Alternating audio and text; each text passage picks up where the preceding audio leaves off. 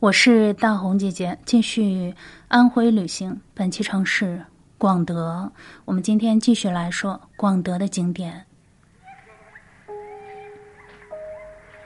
上一期的节目中，我们说了，呃，广德有几个比较适合漂流的地方。我们今天要说的这个灵山大峡谷风景区也非常的适合漂流，但是这里却。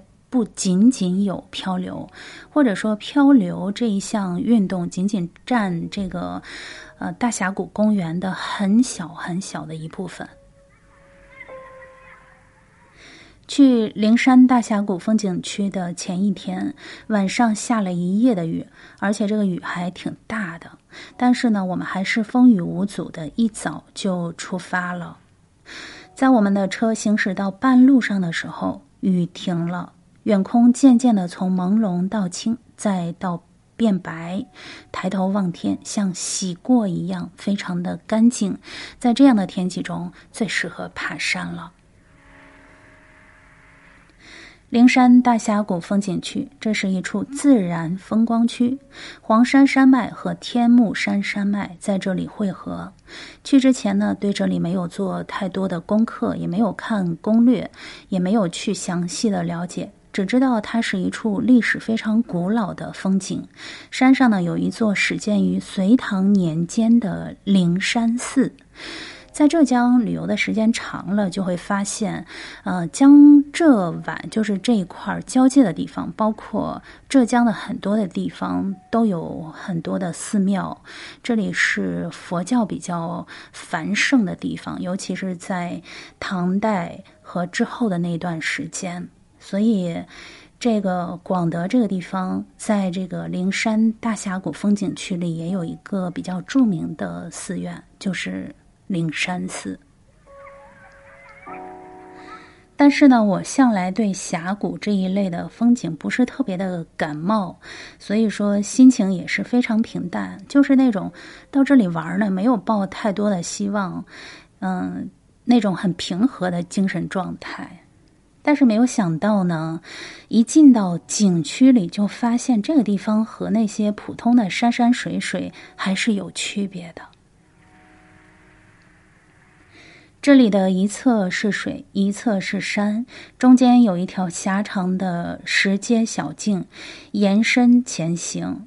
在离门口不远的地方呢，看见这里有漂流的设备。只可惜呢，那一天由于是刚刚下过雨，前一天的雨还挺大，所以这里的水也特别大，冲刷了高处的山，留下来的都是黄色的那个泥浆滚滚的水，特别的大，所以说没有办法漂流。景区的工作人员说，这里平日里有潺潺的白色的小溪，所以说适合漂流。但是昨天雨太大了，所以就变成了眼眼下的黄河奔流。那么这一天呢，漂流是漂不成了。但是呢，你们可以到那个山上去看看瀑布，因为雨后的瀑布真的太好看了。所以呢，根据景区的工作人员说的，我们就开始往山上走。果然是如此，在渐渐的进入灵山的过程中，才真正体会到它的美妙。这里的瀑布呢，就像国画呈现的那个画面，由近至远，相连又分层，越往里走，水越深，水越深。一层水呢，接着一片竹林，小径盘山处有很多的风景，但是脚下呢，始终都非常的轻松，也不会觉得特别的累。当我们走到尽头的时候，这个狂瀑扑面，举着相机拍照的时候站都站不稳，非常的震撼。我只能够用这两个字来形容。就是这个瀑布呢，它的面积并不是特别的大，但是它非常的凶猛。我们想要嗯离近了拍一下这个瀑布的盛景，都没有办法凑到前面去。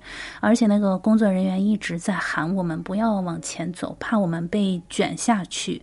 所以说就只好在尽量的离它比较近的地方拍了几张照片。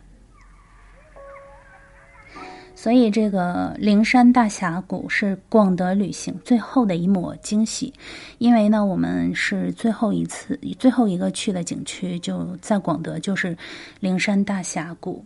但是这里的瀑布呢，真的给我留下了非常深的印象。瀑布是一层叠着一层，最终呢，寻到这个瀑布的尽头是意犹未尽，欲罢不能。站在大水之下，连连惊叹，忘了动弹，只得任由水滴扑面，透彻衣襟。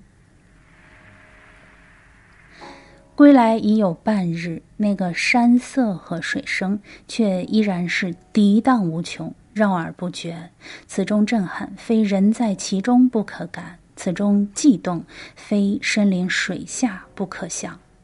一旁是竹林依山，郁郁葱葱遮天蔽日；一旁是湍急水流，翻腾奔涌。中有一小径，曲曲弯弯，延伸入密林中。此处呢，平日里水清如绿，白流潺潺。安安静静，今日难得大雨洗山，冲下泥浆滚滚，竟是更见大峡谷的另一番侠情侠义之志。我是大红姐姐，下期见。